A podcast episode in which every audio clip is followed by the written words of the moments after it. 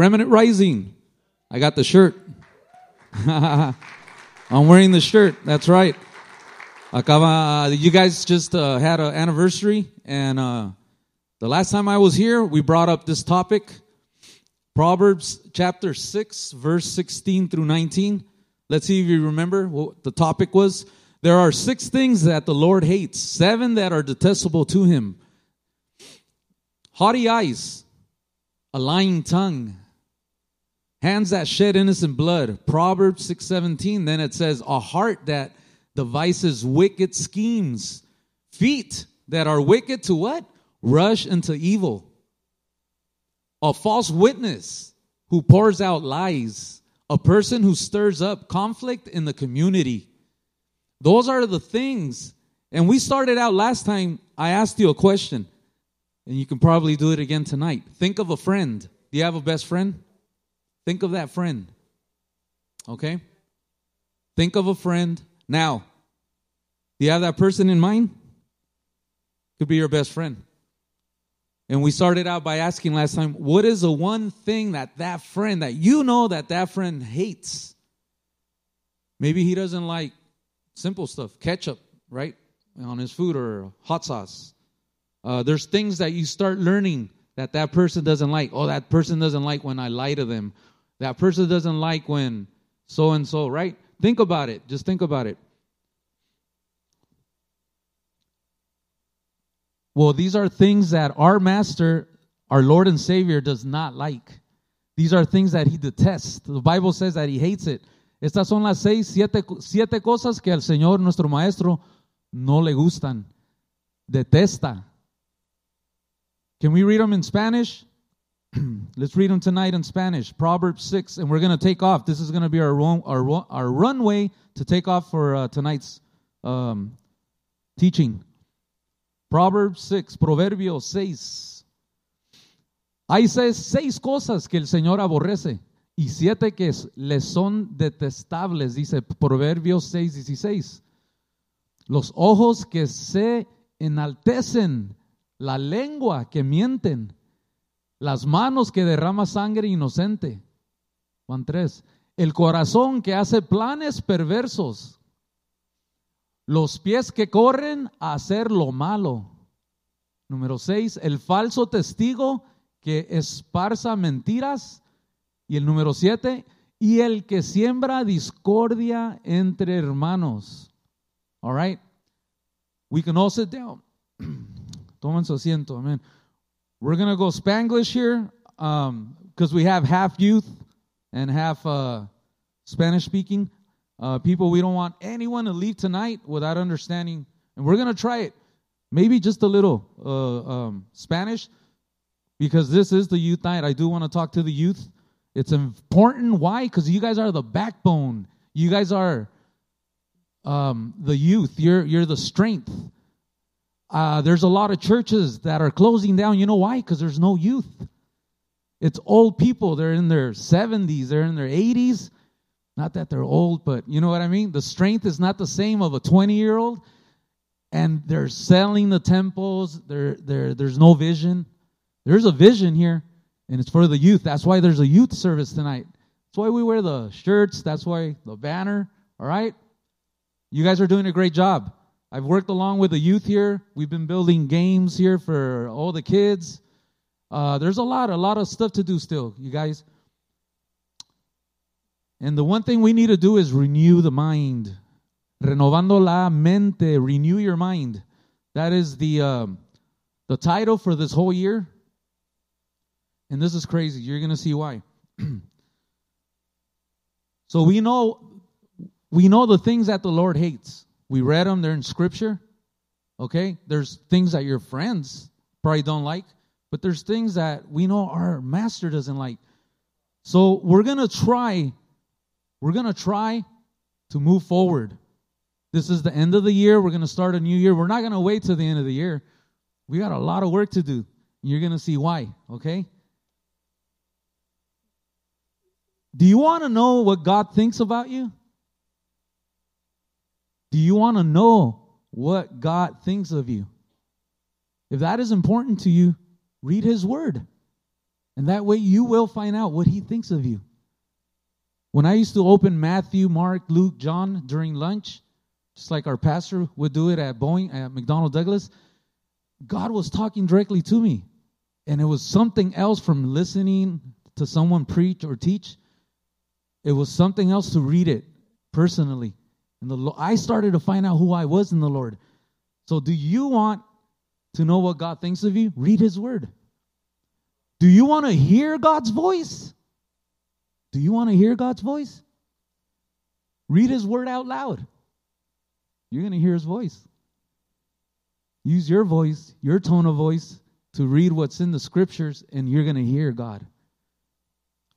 We don't have to wait for um, someone to come lay hands and, and, and give you a word of God. That's excellent. It's awesome. But his word is the guide. If we read the word, I love when, when Pastor, Pastor Noel Sierra comes here because you know what he does when he prays over you? He quotes scripture. I've noticed it took a while for me to catch on. As I learned the Bible, I was like, wait a minute, that's a he's quoting the scripture to me. Every time I go back to hear the videos, I'm like, he quoted scripture, scripture, scripture every time. Prophecy, because the word is prophecy, you guys. So, do you want to know what God thinks of you? Read his word. Do you want to hear God's voice? Read it out loud. Read it out loud. Okay? Let's pray. God, help us. We want to know. We want to know you more, Lord. We need your help in these days that we are living in, Father, Lord. Awesome days. We want to draw closer to you, Father, Lord. That is our desire. Align our lives, Father, Lord, as we learn more of you through your word. That is our desire, Father, Lord, to learn more of your word, Father, Lord and renew our minds, Father Lord, as we do it. As we read your word, Father Lord, renew our minds. For you came to this world, Father Lord, and you know what happens here, Father Lord. You know when we pray, Father Lord, you know exactly what we're going through, Father Lord, because you came here in the flesh. But you, Father Lord, have always made a way for us not to fall into temptation, Father Lord. And we thank you for that way. We ask you, Father Lord, all this tonight, renew our minds. In the name of Jesus, we say amen. Have you made up your mind to follow Jesus? Let's read what this uh, what you're going to be seeing here on the screen. Have you made up your mind to follow Jesus? Have you made up your mind to follow Jesus? I've got my mind made up and I won't turn back because I want to see Jesus someday. Goodbye, world. I stay no longer with you. Goodbye, pleasures of sin. I stay no longer with you. I've made up my mind to go God's way the rest of my life. Born, born, born again.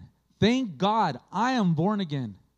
Born of the water, spirit, and the blood. Thank God I am born again. I've got my mind made up and I won't turn back. Why? Because I want to see Jesus someday. Now, what would happen if we were to add some melody music to that, those letters right there? What would it sound like? What would happen if we would uh, add some clapping and make some joyful, no, joyful noise unto our Lord and Savior as we sing that song? What would happen, brothers? We come here Every Friday, we come here Sundays and we do something. We clap. Have you ever asked yourself, why do we clap? We worship, and you on the other side clap along with the worship. Why? Why do we clap? God tells us in His Word. Psalms 47, look what it says. Psalms 47, we're going to look at, uh, God tells us in Psalm 47, can you put that up, brother? Psalms chapter 47, verse 1 through 2. We're going to be doing some reading here. Clap your hands, all you nations. Shout to God with cries of joy. That's why we clap when we're praising God. Believe me, I wasn't always up here, I was down there. And there was someone here that would bring praise, and I would just clap, clap. The best singing ever. I mean, I've been out there praising, uh, not praising, I've been out there playing in the world, but uh, there was something, something different when I would come and do it here. And it started to cleanse me and cleanse me. Little by little, it started to clean me. And I didn't need to go out there and do it anymore. Uh, in concerts and nightclubs and weddings, quinceañeras, we did it all. All right, since nine, the band has been around since 1979. Like I showed you last time, it started in a garage. All right, but my mom, my mom took the time to say, in around 1978, 79, the 80s, uh-uh, you're going, you're going to sing in the choir, you're going to go to church. And she, everybody, all five of us were all singing in, in church choir. That's where stuff started to happen. And that's because it was a mom that took the time to say, you're going to do these things. She did them in Mexico. She cleaned the church. She did all that stuff. Well, guess what? We came here and she had us doing the same thing. So she planted a seed, you guys. That's what her parents did. A lot of you are here, the youth, you're here, and you're like, I didn't choose to be a Christian. No, you didn't, but you're going to have to make your own choice. Salvation is individual. We already know that. You're going to stand in the presence of God one day, all right, and give a, an accord. You're going to give a, a, a record. A record's there already, but you're going to give an account for everything that you did in this body, all right? And that's why he redeemed all of those who want to be redeemed. Amen. So, what if we did some hand clapping? Now we know that every day we come here, we're going to be clapping, and look what happens. This is awesome. Doctors have discovered that clapping your hands is known to improve the overall health, heart health, and improve your blood pressure. That is crazy, huh? Doctors have discovered that clapping your hands can improve the overall heart health and improve your blood pressure. That is crazy. Blood circulation to various organs is also improved by regular clapping. Clapping also helps improve asthma. Do you have asthma? Clap. Related problems by promoting function of nerve endings that connect these organs. Doctors found out that clapping, there's something in clapping we clap our hands, we praise his name, and our bodies receive God's healing touch. God is awesome. He's always giving us something in return. We give him our best praise. He gives us uh, time with our families. That is awesome. ¿Por qué aplaudimos cuando venimos a la casa del Señor? Los días viernes y domingos estamos aquí adorando al Señor, aplaudiendo con los, cánticos. ¿Por qué lo hacemos? Porque Salmos nos dice de esta manera. El libro de Salmos, 40, el capítulo 47, 1, 2, dice, aplaudan pueblos todos, aclamar a Dios con gritos de alegría. So, aquí lo que se practica, hermanos, es lo que dice la palabra. Si no está en la palabra, no lo crea, pero está en la palabra. Y mire lo que los doctores han, se, se dieron cuenta de una cosa, dice, los médicos han descubierto que aplaudir mejora la, mejora la salud general del corazón y la presión arterial, dice. La circulación de sangre a varios órganos también, dice, mejora con aplausos regulares. Aplaudir también ayuda a mejorar los problemas relacionados con el asma al promover la función de las terminaciones nerviosas que conectan estos órganos. El pueblo de Dios alaba a Dios y Dios nos sana. Ve que siempre el Señor nos está dando algo en, retorno, en regreso. Porque Dios es bueno. God is good. Él hizo este cuerpo. Él, él sabe lo que el cuerpo necesita, ¿verdad? ¿Y quién iba a pensar que por años venimos aquí? Manda fuego, Señor. Estamos ahí. Mm, mm. Ese es un instrumento. Ahora vamos a ver, de este día en adelante, el instrumento. Vamos a hacerlo todos.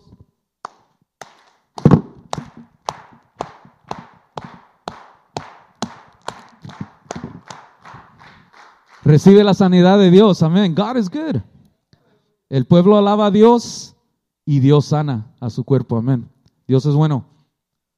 So, ¿qué si le agregamos? Uh, let's go back to the lyrics. Now we can play the song. What if we uh, stand on our feet tonight and we declare, I've got my mind made up, Lord, and I won't turn back. This is Friday night. Let's stand on our feet. Vamos a estar en nuestros pies. Amen. I've got my mind made up. Learn this song. We're going to be playing it with a worship team pretty soon. All right? Sing along with everyone that's uh, standing next to you. Make a joyful noise. And get some monitor.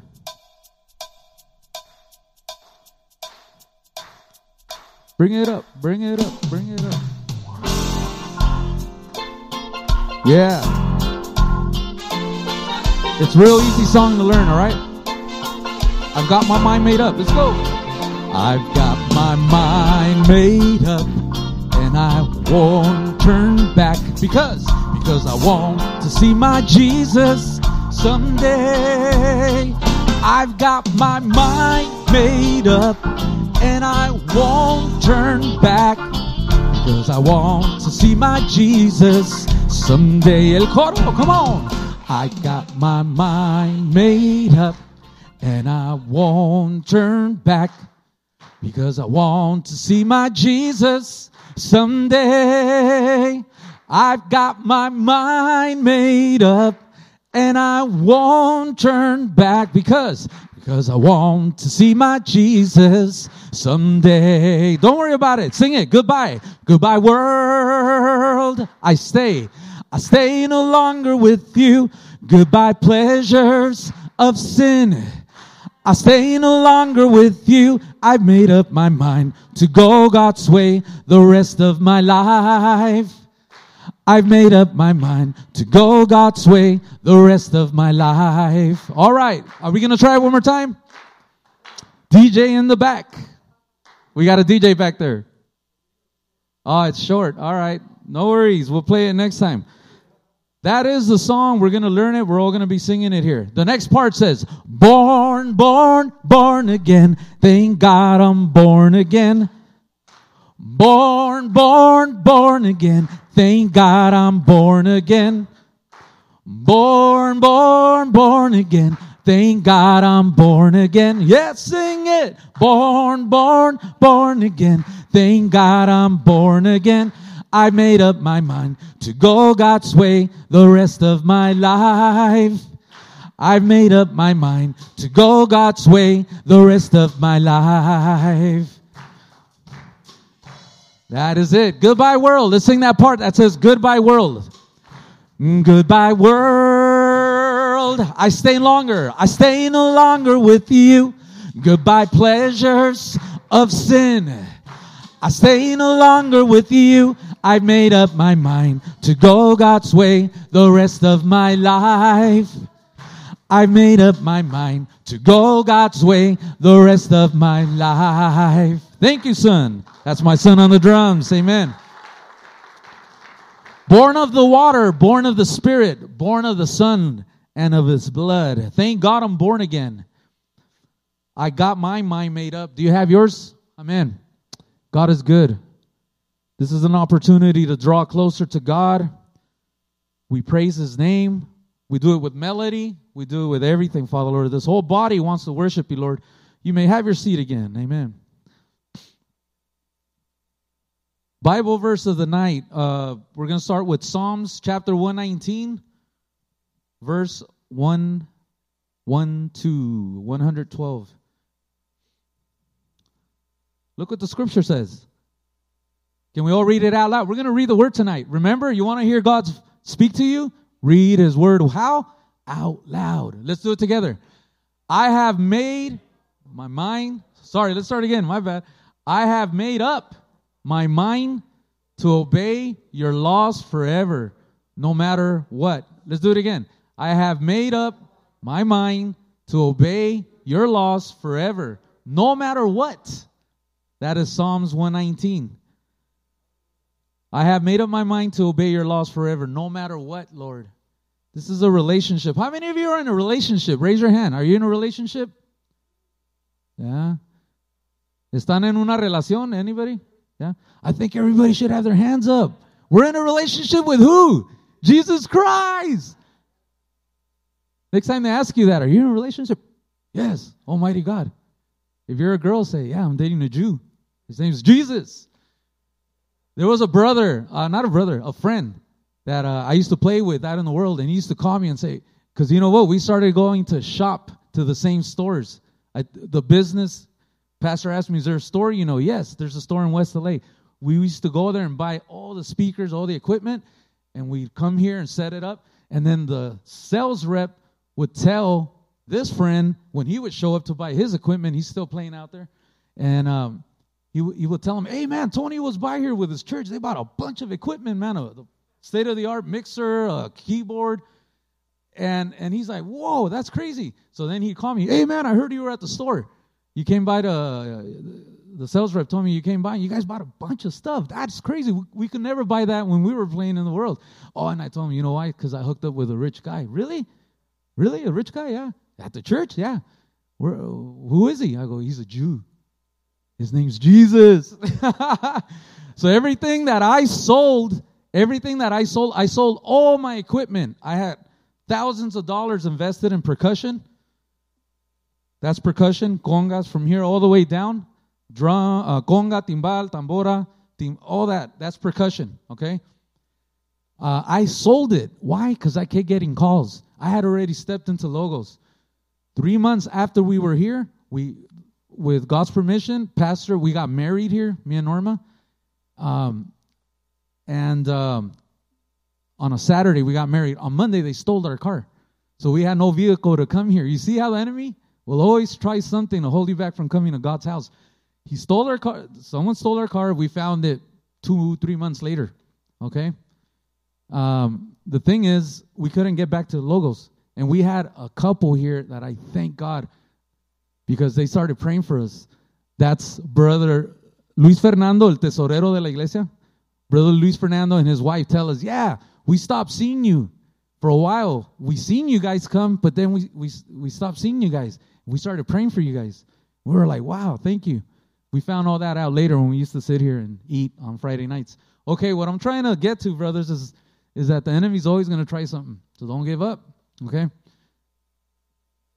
He will give you back and multiply whatever the Lord, whatever the enemy has taken away. In God's time, all right? He will give it back to you.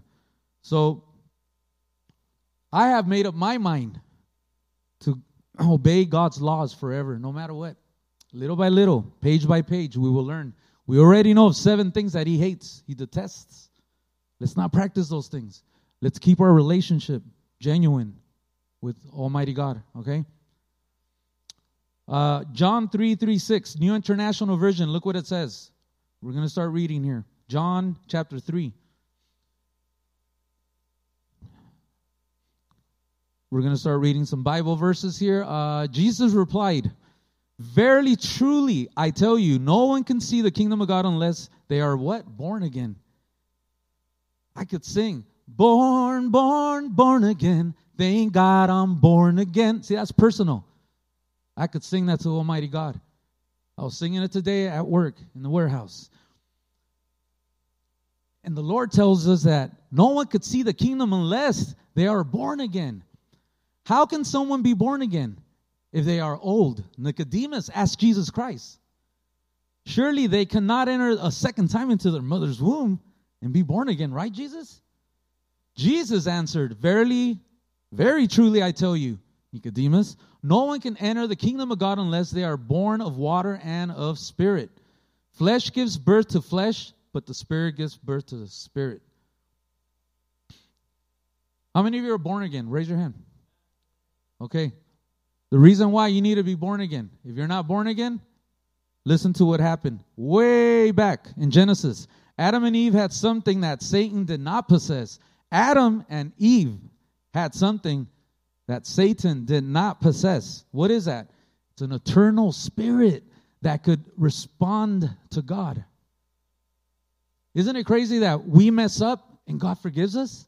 We mess up and God forgives us. We mess up again and God forgives us. We can keep coming to Him. The thing is, we don't want to become practitioners of sin. All right? That's why we come to church. We read his word and we learn how to step away from it. Don't fall in the same trap again. Okay. Angels don't have they didn't have that opportunity. Angels messed up one time in Genesis 6. We already taught it. And that was it, right, Pastor? They have no chance. You see, that's why it says here that the eternal spirit, okay, when Satan tempted them to sin against God, that spirit died. Adam and Eve had a it says they had an eternal spirit that could respond to God. But when they decided to sin, That spirit died. It died way back in Genesis. And guess what happened to all our spirits when we're born? It's not connected. That's why you need to be born, born, born again. You understand now? Imagine a thousand dollar cell phone in your hands. They give it to you for Christmas. Maybe you're gonna get one this Christmas. A thousand, a thousand. I think they're more expensive now. Twelve hundred, three, thirteen hundred, fourteen hundred dollars. Cell phone, brand new, and they give it to you, and you turn it on. You can see the lights, and you're like, and then someone passes by and says, "Hey, let me let me use your phone to make. I gotta call my mom." And you're like, "Uh, it's not connected. It's a thousand four hundred dollars in my hand. I could only turn on the lights, but it's not connected. What do you need to do the next day? Uh, choose the company you want. T-Mobile. I need to connect this phone. Thousand four hundred dollars. Boom. You make the payment. You start a relationship with that company, and they give you what service. You start a relationship. You pay the bill. They give you service. Isn't it the same thing with our bodies? We have a body, a soul, and a spirit. We see the baby born, the spirit's not connected. They will come to have an age where God will request to start a relationship, all right? God knows He's a perfect judge. All right, if babies die, they go to His His side. Amen. The thing is this, brothers and sisters, we're born. Something happened. The spirit died in Genesis 6. All right? Now, Now, humanity, look what happens. Gen- the Spirit died in Genesis 6, but this is what Jesus came to fix on the cross. Now, humanity needed to be redeemed through the shedding of innocent blood. God sent his only Son to this world to pay with his own blood on a cross. From that point on, from the cross on and on, the entire humanity has the choice of receiving Jesus Christ and putting their entire confidence in him and this way achieve the spirit to be what? Reborn, to be born again. Now, do you see the difference? Now, do you see why God, a lot of times, He'll put you through a situation and He always makes a way through? It's because you're different. You're different from from everyone else out there. All right, he's chosen you. You didn't choose him. I wasn't out there playing in nightclubs saying, Oh God, I want to serve you. Tomorrow I'm going to stop playing and start serving you in the church. No, he had a, he, he was chasing me for three years, brothers and sisters. I was all over the States. I was taking off playing in different bands. I met my wife at that time. We were not Christians, okay? My idea was just to make a lot of money and buy ourselves a house, buy my mom a house. That was my idea. The thing was, God had other, had other plans, and He was out there chasing me like a gentleman through different people telling me, "Hey, God will, God's going to use you. Your number's going to be called. Be ready." I'm talking homeless people out way out in Oregon. You, he, she, six, seven members in the in the in the music department, and boom, they'd always pick me out. You, you have a calling in your life. I was like, "Oh Lord!" At a gas station, you have a calling in your life. Everywhere I would go, God was chasing me. But you know what? Just like Jonah, I didn't want to I don't want to serve. I would go in the other direction. All right, and I ended up in my deathbed. Almost not seeing Giovanni born. By then I was married, and God was still calling me. And I was still like, I was single when you started calling me. Now I'm married. Ah, uh, okay. I gave in. Finally, you know why? Because I ended up in my deathbed. I was in uh, Texas, and um, Going from San Antonio into Las Vegas, this is what happened. I was passing out. I passed out. I blacked out. I had consumed um, drugs. I had consumed.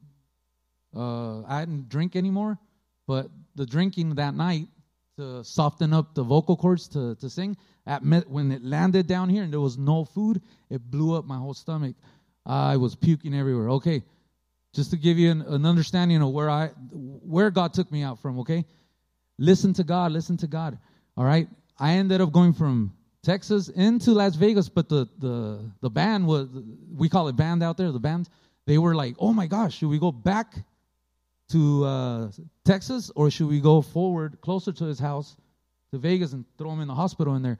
Everyone voted and going to Vegas. Why? Because it'd be cheaper in case I died and there was funeral and all that stuff that had to take place. I'd be closer to home, to LA. Okay? Those are decisions that they were making. All right. So when I opened my eyes and I came out, I remember before I went, I blacked out totally. I said, Lord, please, please, let me see my son. And I didn't know that. After that, I get to a daughter too, Priscilla. And it was just beautiful. God had it all organized. But you know what? I had to I had to make up my mind, all right, and say no more. I then learned coming here that music was in, always intended to to uh, worship God, but Satan distorted it, and now he offers a lot of singers, "Give me your soul, and I will make you famous in return." Okay, that's what happened out there, brothers. I got a big taste of that. Remember, since 1979, I was already nine years old. I was playing in all the bands I could get in, my brother's band, breaking all the guitars and all the strings and blowing up all the amplifiers. That's how you learn, right? So I went from age nine all the way through singing in the church. I would feel God's presence. Now I sing those songs at funerals. And there's just something about those songs. Um, there's a song in Spanish that, that uh, used to say, let me see if I can remember. It said, um, esa es una, uh, entre tus manos está mi vida, Señor. Entre tus manos pongo mi existir. Hay que morir para vivir. Entre tus manos pongo mi ser. Dice, si el grano de trigo no muere, si no muere, solo quedará pero si muere, en abundancia dará un fruto eterno que no morirá. Man, I would, it all makes sense now, brothers. As you get older, you will, it all makes sense. Okay? So stick it out with the Lord. If you're here already, don't go backwards. Don't. So now we know that something got disconnected in Genesis, and God gave us the opportunity to reconnect. And now we could say, We are born again. Thank you, Jesus. Thank you. But none of that would have happened if he did not make it to that cross, brothers. Okay, people still die. Someone asked me last time, Jesus, what did he conquer? He conquered death. Really? But people still die. Yeah, that's physical, I tell them. The spiritual. Now they don't have to go to the center of the earth called Abraham's bosom, because that's where everyone went. Before Jesus died, everyone went to the center of the earth. There was a compartment that divided the abyss, the bad place, from the good place, a wall of fire. Good people in the center of the earth, yes. And when Jesus dies on that cross, guess what he did? He set the captives free. He went down there, set them free. Now they're up there in paradise. Isn't that crazy? That's what Jesus fixed on the cross, you brothers and sisters. He fixed it. So that what Adam, what Adam and Eve messed up in Genesis, all right, Jesus came to fix it. Now we have, when brothers here, look at the walls. All these brothers, I counted them once. There's like 27, 28. Some of them were like solid members, other others were visitors that would come from their countries, and this was their church here in LA, in Long Beach. They've departed, but they're up there. They're not in the center of the earth no more, brothers. That's what Jesus fixed. Yeah, we die physically, but spiritually, boom, you're up there. Boom. Absent from the body, present with the Lord. All right? Your last conversation with your loved one here, your last conversation with your loved one here will be the next one there. It's a continuation. How many say amen to that? Do you remember the last conversation? What was that last conversation? I remember the one with my dad. He was in the hospital and he told me, No puedes servir a dos dioses con tu talento. You can't serve Almighty God with your talent. You're either going to serve Almighty God or you're going to serve the God of this world. What's his name? Lucifer, Satan, El Satan. El Satan. That's a title. Okay? So I got my mind made up and I don't want to turn back because I want to see Jesus someday. The song said it, right? Um, we're going to read Romans 10 and we're going to get to a chart next after this uh, chapter and verse. Uh, if you declare with your mouth Jesus is Lord, this is this is how we're gonna go out there. This is what I while I'm Ubering, and and after we have a, a good 20 minute drive and pe- and I start sharing the word, the gospel with the Lord, uh, sorry, with the passengers, then they ask me, so how do I uh, give myself to the Lord? How, how do I do this? This is the Bible verse. It's in the Catholic Bible too, and this is what it says. Look, actually, John 3, you must be born again. All right, Nicodemus, right? You must be born again. Everyone needs to be born again. It's not based on you keeping the Ten Commandments. We can't keep them. Only Jesus did. So if you have Jesus, you're going to keep practicing to better yourself here on earth. So look what Romans 10 9 says. It says, If you declare with what? Your mouth, Jesus is Lord, and believe in your heart that he that God raised him from the dead, you will be saved. For it is with your heart that you believe and are justified, and it is with your mouth, this instrument, the mouth, that you profess your faith and are saved. Because death and life are where? In the tip of your tongue. Amen. This is an instrument. Let's keep it sanctified for God. How many of you say amen? Let's see the chart now. Look, look at this chart. Uh, uh, how many of you use? Uh, how many of you guys use uh, Google Map to find your way through? Uh, there's another one called the Waze. Is it Waze? Okay, a Christian. What do we have? What did God? It's it's. I know it's small, and we're going to condense it so you could see it better. Understanding God's plan for the ages. I want to take you guys back. All the youth here. Do you remember being uh, five minutes away from summer beginning? That last sixth period is about to end, and you're like, "Oh man, I can't wait! I can't wait!"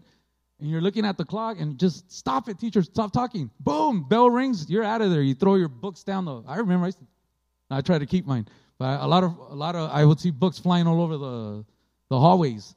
Everything just disaster because summer had started. Well, guess what, brothers? Where are we at? Anyone have an idea where we stand? There's these are called dispensations.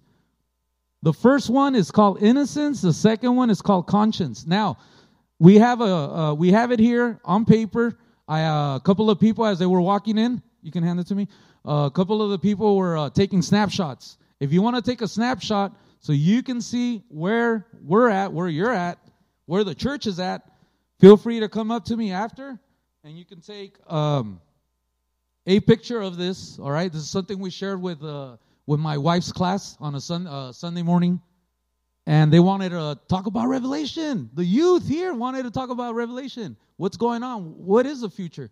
Well, the Lord tells us the past, the present, and the future.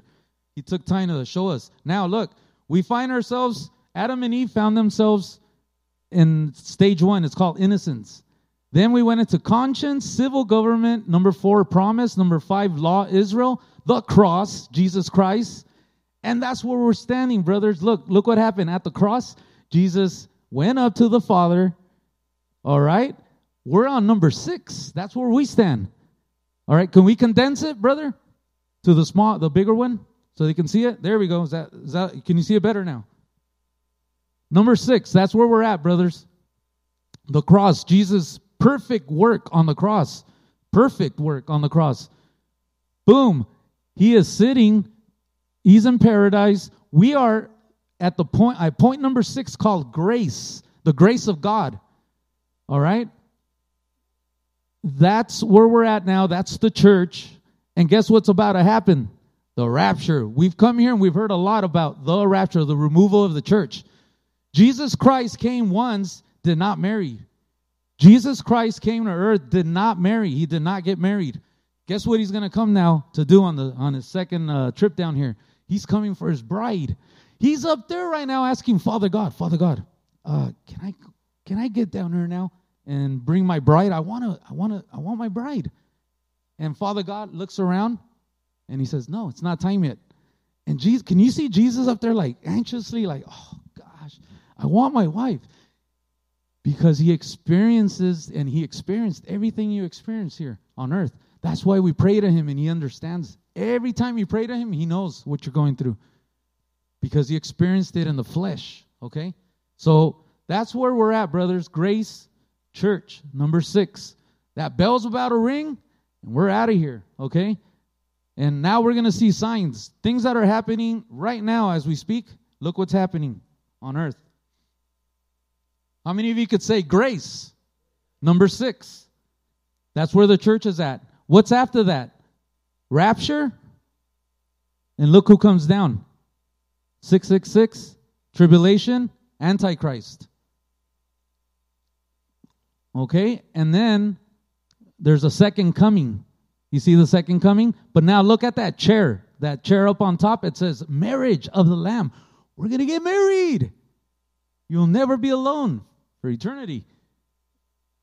Every wedding, if you're driving down the city and you see a wedding happening, you're like, oh, look, someone's getting married. Bing, reminder that the wedding of all weddings is going to happen. We, I try to be a perfect husband. I'm not perfect. I try to be a good, a good uh, husband. Every day I try to better myself. But guess what's going to happen one day? I'm going to give my wife over to Almighty Jesus, and we're all going to be there with him. We try to play the part. When we read his book, we try to play the part as, as uh, you know of a good father, a good uh, husband.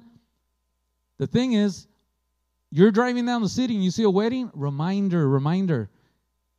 Vas por la ciudad, ves una, una boda que está ocurriendo, dices, ah, mira, una boda. Ese debe, debería ser eh, un timbre en tu mente. ¡Ting! Oh, wow. Yo estoy por casarme. El Señor Jesucristo vino la primera vez, no se casó. Está comprometido con nosotros. Y por eso tenemos que ¿qué? nacer de nuevo. ¿Ok? Es importante. No nomás venir, o sea, saber que hemos nacido de nuevo y estamos mejorando, preparándonos. Todo esto es una, una práctica para lo que va a ser en la eternidad, hermanos. ¿Ok? So, estamos en el punto 6, la gracia. Después, ya Jesús ya vino, murió, resucitó. Estamos ahora la iglesia llevando la batuta por todo el mundo. Y esa batuta empezó desde Génesis, hermanos. Ah, después va a haber un rapto, es lo que esperamos. Entraremos a qué? Mire los anillos, nos vamos a casar con el Señor. Vamos a regresar después de cuántos años? ¿Alguien sabe? ¿Cuánto dura la tribulación aquí? ¿Y nosotros estamos allá en la gloria? Siete años. Seven. ¿Ok? Bajamos y estaremos aquí entrando a qué? Al milenio. ¿Cuántos son uh, milenios? Son mil años. El nombre lo dice. Para allá vamos, hermanos. Ahora, ¿qué tan cerca estamos? No sabemos el día ni la hora. Hay, hay señales en la Biblia. Ya el Señor nos dijo en Timoteo. Mire cómo tan claro y lo estamos ya viendo. Mire. Okay. These are signs that God gave us. So we've seen the chart. That's like Google Maps. You know where you're at. And look what's coming. Look how much. Can you put the big chart again? Look how much has been fulfilled already. Look at all that. Look at all that. God, in God's mind, He said, I'm going to make you be born now, not back in, in the disciple days, uh, in, in early days, right? In the medieval times. He chose for you to be born right around the period of grace, six, number six. Okay, now check this out. Uh, Bible verse, New King, King James Version, uh, Ephesians 1.10, Brother Steve. Is the word dispensation in the Bible? Yes, it is.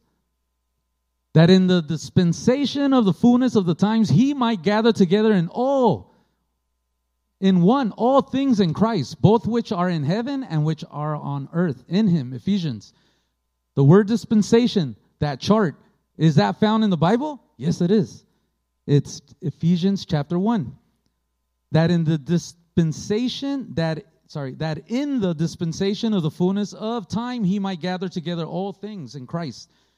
Um, what is happening today in dispensation 6? All right, now we're going to talk about you turn on your TV set and you're seeing something, you're like, that sounds like something in the Bible. Look what's happening, brothers. The Great Reset.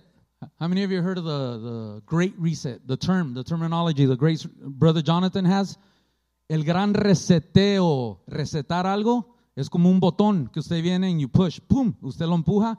Uh, you reset something. Reset your computer, right? Refresh the computer. Well, guess what, brothers and sisters? These are things that the Lord told us would come. They're happening. You just got to open your eyes, your spiritual eyes, okay? The Great Reset 2030. How far are we from 2030? This uh, year's almost over. Seven years and two months, let's say. What do we have coming? The Great Reset in 2030, the New World Order, Agenda 21, what is the Great Reset? What, what does it consist of? ¿De qué se trata el gran reseteo? Okay. Esta es la agenda que tienen, porque se llama el nuevo orden mundial y también viene la agenda Tienen una agenda, hermanos. Agenda 21. Okay? Electric cars by 2030, between 2030 and 2035. They want all electric cars. Okay? Can you imagine the grid not letting you charge your car? What are you going to do? Well, guess what?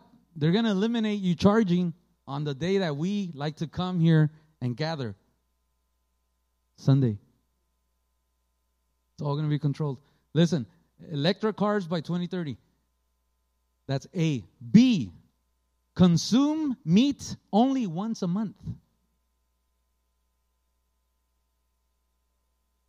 Consume meat only once a month. Real meat.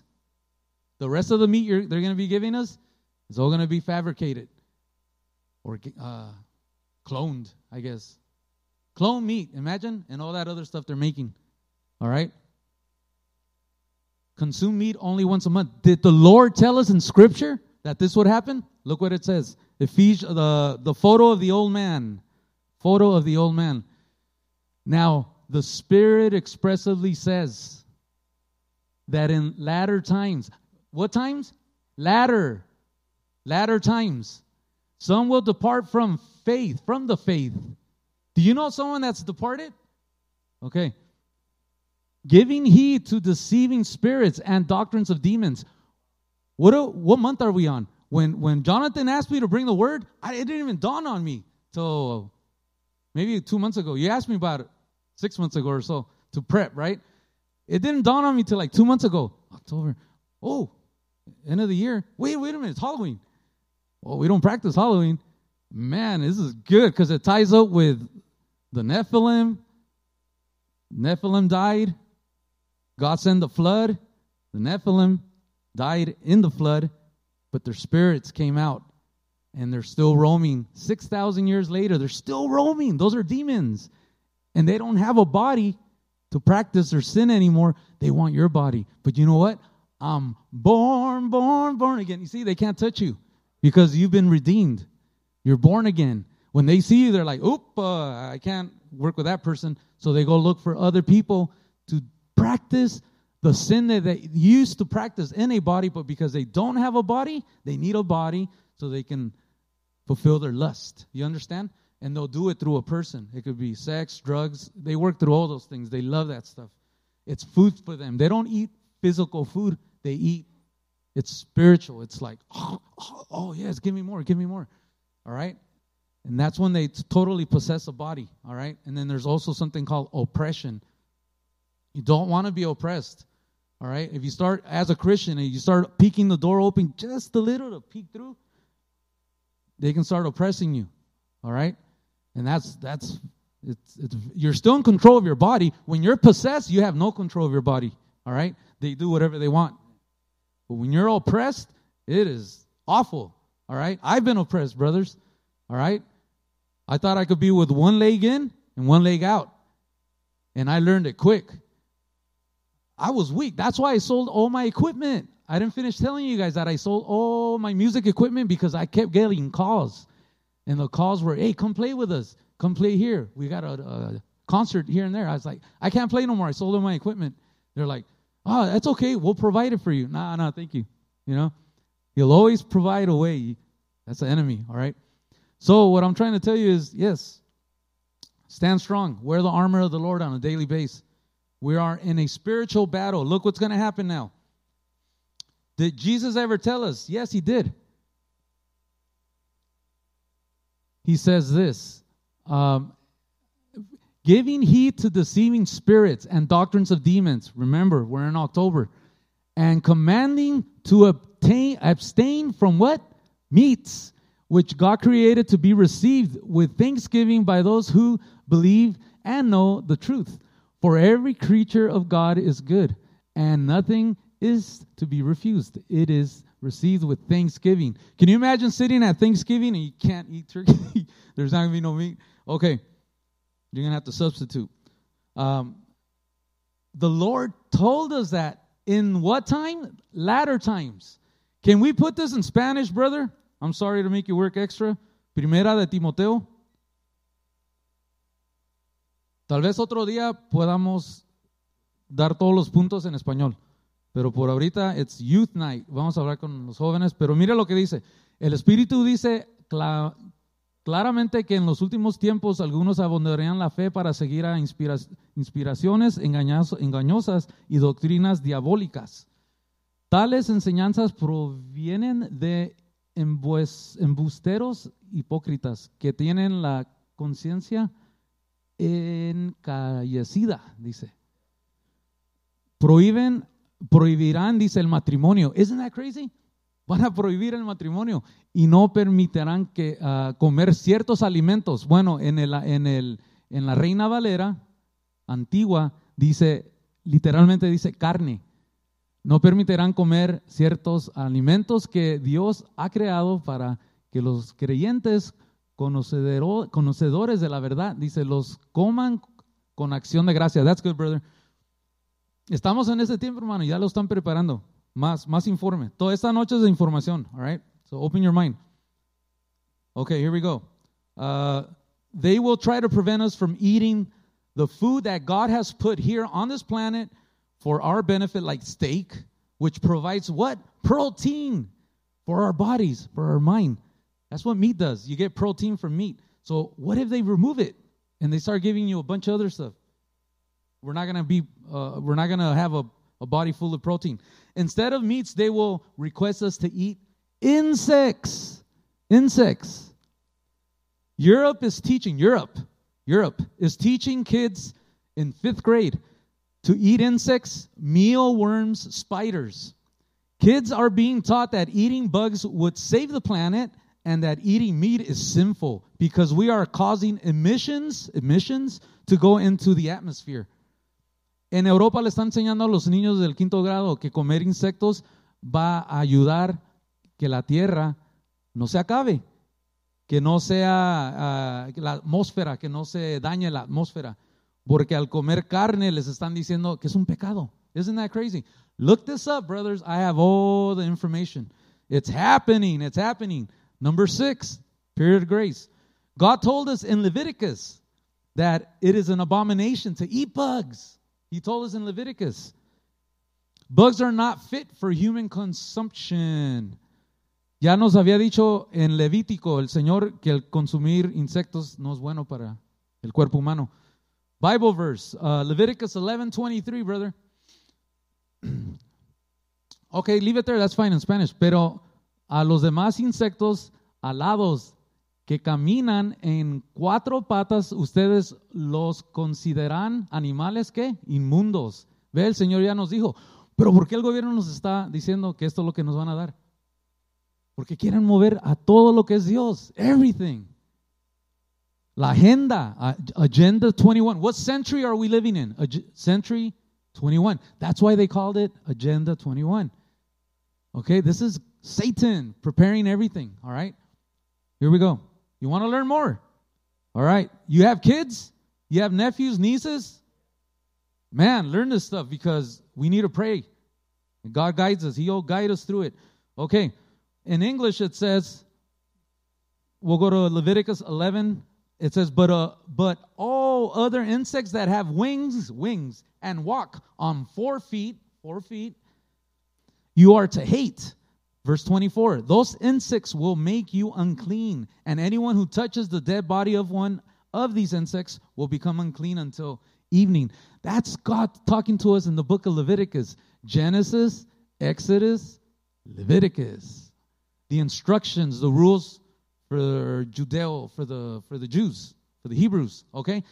Not only in Europe. Where do we say they're teaching kids about eating insects? In Europe not only in Europe, but here in the United States. It's called Decatur, Illinois. They are building the largest insect protein farm on planet Earth. It's here already. It's, it's in our backyard, Illinois, on the other side. Chicago. Give you a, a better uh, coordination. Deca- Decatur, Illinois. They have a big, the largest insect protein farm on planet Earth. It's happening right now, brothers. En, en Illinois, eh, para allá para Chicago, tienen la bodega más grande en todo el mundo, dice, donde están uh, es un, es un farm, es, es un, lo- un local donde están, ya tienen ahí eh, los insectos eh, y es el más grande en todo el planeta Tierra. Esto ya está corriendo, hermanos, la bola ya está corriendo. Ok. Replace, this is C. So that we did A, A was electric cars, right? We talked about um, electric cars by 2030. B, consume meat. C, replace cash with digital currency. Replace cash with digital currency. You're not going to have that dollar bill, all right, in your pocket. Boom. You know that on the dollar bill, when you have a, if you have a dollar right now, pop it out. I'm going to show you something. If you have a dollar, a lot of people don't carry cash now. So that's why they're like, I ain't got to worry about it because I don't have cash no more. I use my debit card. Imagine when the debit card gets replaced with this new thing called digital currency. All right? And you go buy that first meal of on day uh, December 5th. I want to eat a hamburger. Boom, you slide it. Boom, you consume. But by day 15, hey, you know what? I want another hamburger. Clink, denied. Denied. You can't buy that other burger. Why? Because you oh the system's gonna know that you consumed your meat already for the whole month. You understand? Are you starting to see? Okay. Imagínate de que oh, el- el- la parte C va a ser que el dinero en efectivo se va a ir al eléctrico, ¿ok? Y ellos van a saber que tú ya consumiste el día 5, diciembre 5, quiero una hamburguesa, ¡pum! Te la vas a comer. Pero para el día 15, ay, tengo antojo de otra hamburguesa. ¡Pum! Vas a mover el, el ah, vas a ir al mismo restaurante, vas a usar tu tarjeta y te va a decir, no puedes, ya consumiste. El sistema va a saber que tú ya consumiste tu carne, tu porción de sangre, de, carne por ese mes. Ok. Wow. Mira, uh, here we go. Replace cash, replace cash with digital currency. Do you have your dollar? ¿Sacaron su dólar? El que tenga dólar. El do- un dólar. El billete de dólar. Ok, miren el la pirámide. ¿Ven la pirámide? Abajo de la pirámide hay tres palabras. ¿Ok? Estas palabras son Novus, Ordo, Socorium. ¿Sí lo ven? Pop your glasses porque ya no veo tampoco. Este, eh, pero el billete dice ahí, dice Novus, Ordo, Socorium. All right? Si, no lo ven, pídale al que está al lado, lend me your glasses. Boom. All right? Ahí dice, saque su luz. Brother, tiene su luz. Yeah, good angel. Boom. It says Novus, Ordo, Socorium. Ay, ah, yo llevo 51 do- ah, ah, años usando el dólar desde chiquito, comprando paletas, whatever. El dólar ha estado en toda mi vida. Nunca me di cuenta que en el mismo billete nos estaban ya diciendo, ¿qué cree que significa Novus Ordo Socorium? Nuevo orden mundial. New World Order. It's always been there. It's always been there. El plan ha estado desde... Pero Dios tiene, mire, un plan, una agenda también. ¿Ok? Él, es el que va a recetar todo para el milenio. Acuérdense, estamos en el punto 6, va a haber un rapto, casándonos con Él, unas bodas que duran siete años. Después de los siete años, ¿qué va a pasar? Vamos a regresar con Él, dice, en caballos. Vamos a regresar a la tierra, dice. Pero esta tierra ya va a estar modificada, porque el Padre Dios no va a dejar que su Hijo regrese a esta tierra como está ahorita. Va a ser cambiada. Los temblores más grandes, dice que va a haber un temblor durante los siete años de tribulación, que va a ser, dice que va a hacer que islas desaparezcan, las montañas van a quedar ah, destruidas. No quieres estar aquí. You don't want to be here for the seven year tribulation. Remember last time in the teaching, we taught that the Euphrates River, I could have shown you a picture. It's dried, it's dried up. You, you can't you can't use a boat. The Euphrates River, as we speak, it was full years ago. It's dried up. It's dried up.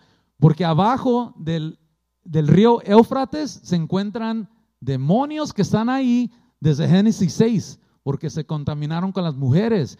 Dios los metió allá abajo y ahí están. ¿Y sabe qué pasa? Son cuántos, cuántos años de tribulación? Siete. Cinco meses. There's going to be five months, cinco meses dentro de esos siete años, que es cuando los sellos se están rompiendo. Nosotros estamos allá, no te quedes, pero acá abajo se van a estar, Dios Jesús va a estar rompiendo los sellos. ¿Eres digno de abrir los sellos, Señor? Remember the song? Okay. Boom. Y acá abajo va, dice que le dan las llaves a un ángel y él baja y abre el abismo, pum, y salen estas bestias con un militar de 200 mil millas, uh, 200 million, dice, uh, beasts that are going to come out and they're going to be scorching mankind for five months. Por cinco meses, la gente va a decir, uh, piedras caen sobre mí, eh, no quiero vivir. Pum, una pistola, pum. Y la muerte dice que Dios la va a remover por cinco meses. No vas a poder encontrar paz muriéndote. Eh, ya no quiero vivir, es una tortura. ¡Pum! Dice que por cinco meses va a dejar que la gente sienta lo que sería estar en la eternidad, separados, no esperanza de estar con Dios. Por cinco meses. So, dice que van a estar picando como escorpión. El, escorpión. el escorpión no en sí te mata, hace que te salga baba de la boca, estás ahí, que, pero no te mueres. Así va a estar la gente, hermanos, por cinco meses. Five months, within the seven years of tribulation, there's going to be five months where these beasts are going to be torturing people, not killing you, torturing you to the point that you want to escape, you want to die, but you can't. Remember, period six is about to end. That bell's going to ring. we're going to be taken out of here, brothers and sisters. Give your life to God. You need to be redeemed, born again. Okay, here we go. Replace cash with digital currency. The, the CBDC, central bank digital currency, says that they can precisely control what people can and cannot own. This digital currency can be programmed for only food if they want to. They are talking about going digital with currency in order to control the masses of people and control what you buy or sell. Okay? Ya el programa está van a controlar lo que tú comes, lo que tú compras. Ellos dicen que te conocen mejor ellos que ah, nos conocemos nosotros, a, mí, a nosotros mismos.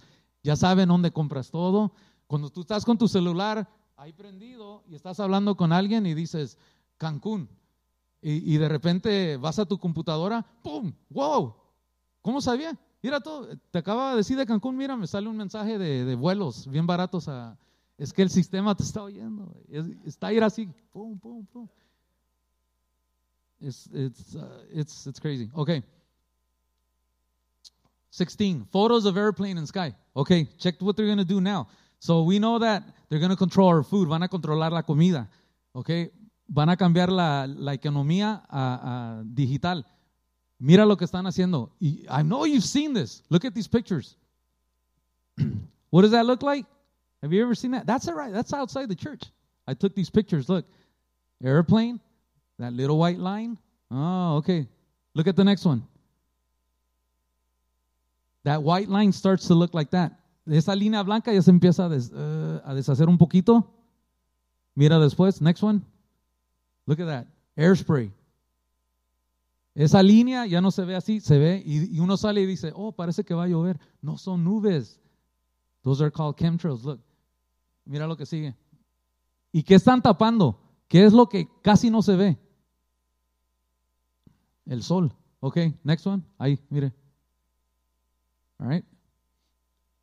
The Bible told us, look what it says. Photos are uh, okay, modification, blocking out the sun. They want to destroy the family. They want to destroy our economy. They want, quieren destruir la familia, la economía y también quieren destruir qué? La creación de Dios. Look, look what this says. This is crazy. Bible verse, Ecclesiastes 1.5. Ecclesiastes uh, chapter 1, verse 5. Ecclesiastes. Here we go. The sun rises and the sun sets and hurries back to where it rises. Can we go to uh, Psalms? Psalm 19.6. Look what it says here. The Lord already declared it. They can't mess with the sun. Look what it says. It's gonna it's gonna work. The sun's gonna work, and guess what? In the millennium, there's no sun. Isn't that crazy? It's a whole new creation, I'm telling you. We're going to have new bodies. These bodies, man, our memory is going to be cleansed. We're not going to be remembering all the trash we did. Cleansed completely. That's why we need to be born again. Okay? Um, photos of airplanes. Okay, modification, blocking out the sun. Uh, here we go. 19.6. It rises, meaning the sun. It rises at one end of the heavens and makes its circuit to the other Nothing is deprived of its warmth. You see that? They're trying to block it. with that. There's, it's called geoengineering. They can control weather patterns, pueden controlar la atmósfera, decir llueve allá y que no llueva acá. ¿Ya ven? Están metiéndose con el creador. Dicen ellos que ellos son dioses. Con la ciencia vamos a poder alcanzar inmortalidad para el año 2045. Esa es otra agenda. No lo puse, pero me acordé. La agenda de, de ¿sabes qué? No, tú vas, tú puedes ser tu propio Dios. La inmortalidad ya está, ya la tenemos. Para el 2045, cuando tú vayas a, a morir aquí en la tierra, así como ya tienes organizado tu funeral, o sea, uh, en ese cementerio, en ese cajón, ah, ese clono, yo quiero ese clono. Van a poder mover tu conciencia y meterla en el clono y tú vas a seguir viviendo. That's their agenda. Uh, you're not going to die. You can be a God. You can be your, you can live forever. Really? How? Uh, just the way that you choose your coffin, your cemetery. Oh, choose your clone. There's going to be a, a, a segment where you can choose your clone. Remove your conscience, put it in the clone. Your physical body is six feet under, but you keep living forever in a, in a clone body. Isn't that crazy? That's science. That's man trying to become God, you guys. Youth, youth, I'm telling you. How long ago did you graduate from high school, college? How long ago? All right, think about it. What were you trained to do? You were trained to do this. Look. The teacher reads. The teacher reads, you take notes. I have a Bible, and this is my thrashed up book, but it's all notes from pastors' preachings. I have it all here for 28 years. All my notes. I, I made my own uh, ABCs. So if someone says angel, oh, I know where to go. Angels right here. Uh, death, oh, I know where to go. Death. All from listening. You need a right. You can't come here no more, brothers and sisters. Um, one thing we stop using is the Bible. All right, because it's up there.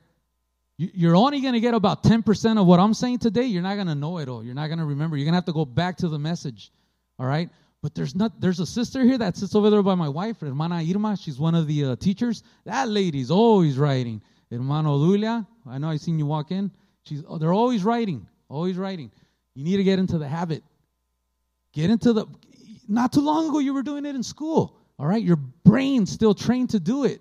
Get on your cell phone, take notes because you're not going to get it all, you're not going to consume it all. You need to learn this and you need to take the torch. Keep taking it. You need to take it to the next generation. And that's what happened with all these groups. All these groups had an opportunity to carry the torch. Why do you think God created the Christian movement? To carry the torch because there was a group that stopped and said, you know what? This is too good to give away. I'm going to keep it for myself. They kept it, and God said, oh, man. Oh, judgment, judgment, judgment. Boom. All right. The church now has the torch. That's why God created the Americas, okay? This became a safe haven for the Jews that had to leave Spain. Los judíos que estaban en España, la Santa Inquisición, aquí llegaron, okay? Aquí se, se, se convirtió en un lugar para que ellos vivieran en paz. Pero ¿sabe qué, hermano? Ya hay colegios. There's already colleges that don't want Jews. Here in the United States. Me and my son were talking about it. De una manera u otra va a haber, se va a encontrar a la raza judía teniendo que huir a Israel. It's going to happen. Watch the news. The Jews, there's a school, there's a campus, a college, university that doesn't want Jews already. Somehow, they're all going to make it back into Israel. Youth, remnant rising, stand strong. Take notes, learn. It's the only way I can learn. Uh, I write it down and I and I take a lot of notes. All right, uh, here we go. Almost done, you guys. Uh, photos and airplanes in the sky. Okay, we know how they're trying to destroy, they're trying to control weather patterns. Okay, but ya dijo el Señor, God said already that the sun rises at one end of the heavens and makes its circuit around the other. Nothing is deprived of its warmth. Nothing will deprive it. Nothing's going to hold it back from keeping us warm. Okay, coexist, real quick. You've seen this bumper sticker, coexist. Have you guys seen this bumper sticker? coexist. Look, it's all the religions. Starting from one, that one was used in the hippie days, the second one. All right. The first one is uh, Islam, uh, freedom of religion, uh, the Star of Israel, and the last one is uh, uh, Christianity, not the real Christians. Remember that. ah, okay, we're going to go step by step. On the other side, can you put the next picture? Look what it says.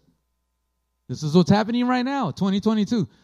Who opposes and exalts himself above all that is called God? It's talking about the Antichrist, or that is worship, so that he sits as God in the temple of God, showing himself that he is that he is good. Second Thessalonians, referring to the Antichrist. Look at the next picture. it looks better over here.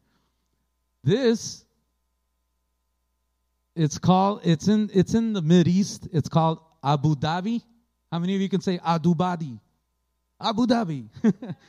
it's a, it's the Abrahamic the Abrahamic family house. Three of the main religions.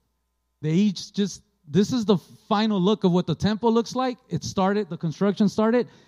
It's it started in tw- uh, a couple years ago. It's completed in 2022. It'll be uh, open for people to come in.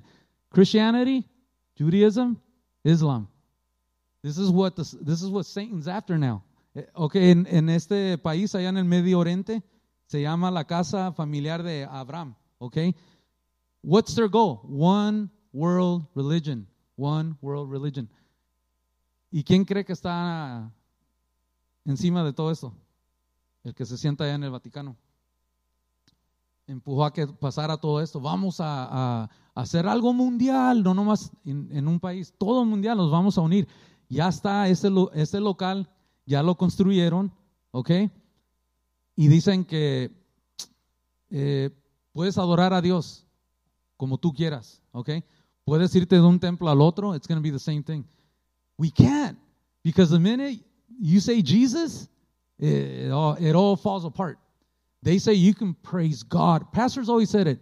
Métete en un, lugar, en un local y habla de Dios y todos están bien. Pero menciona el nombre de Jesús y el mundo explota, ¿ok? Porque Él marca la diferencia. Estas religiones, la de allá, los, los Islam, dicen que Dios no tiene hijo. So, ¿Cómo van a hacer a, a unirse a adorar a un Dios? La de la mitad, sus ojos están vendados, pero van a ser abiertos. ¿Cuándo? Al final de los siete años, cuando Jesús se represente con la, esposa que somos nosotros, que regresemos, van a ver sus heridas y van a decir, wow, ¿quién te hizo eso? Mi propia raza, mi, pro- mi propia casa.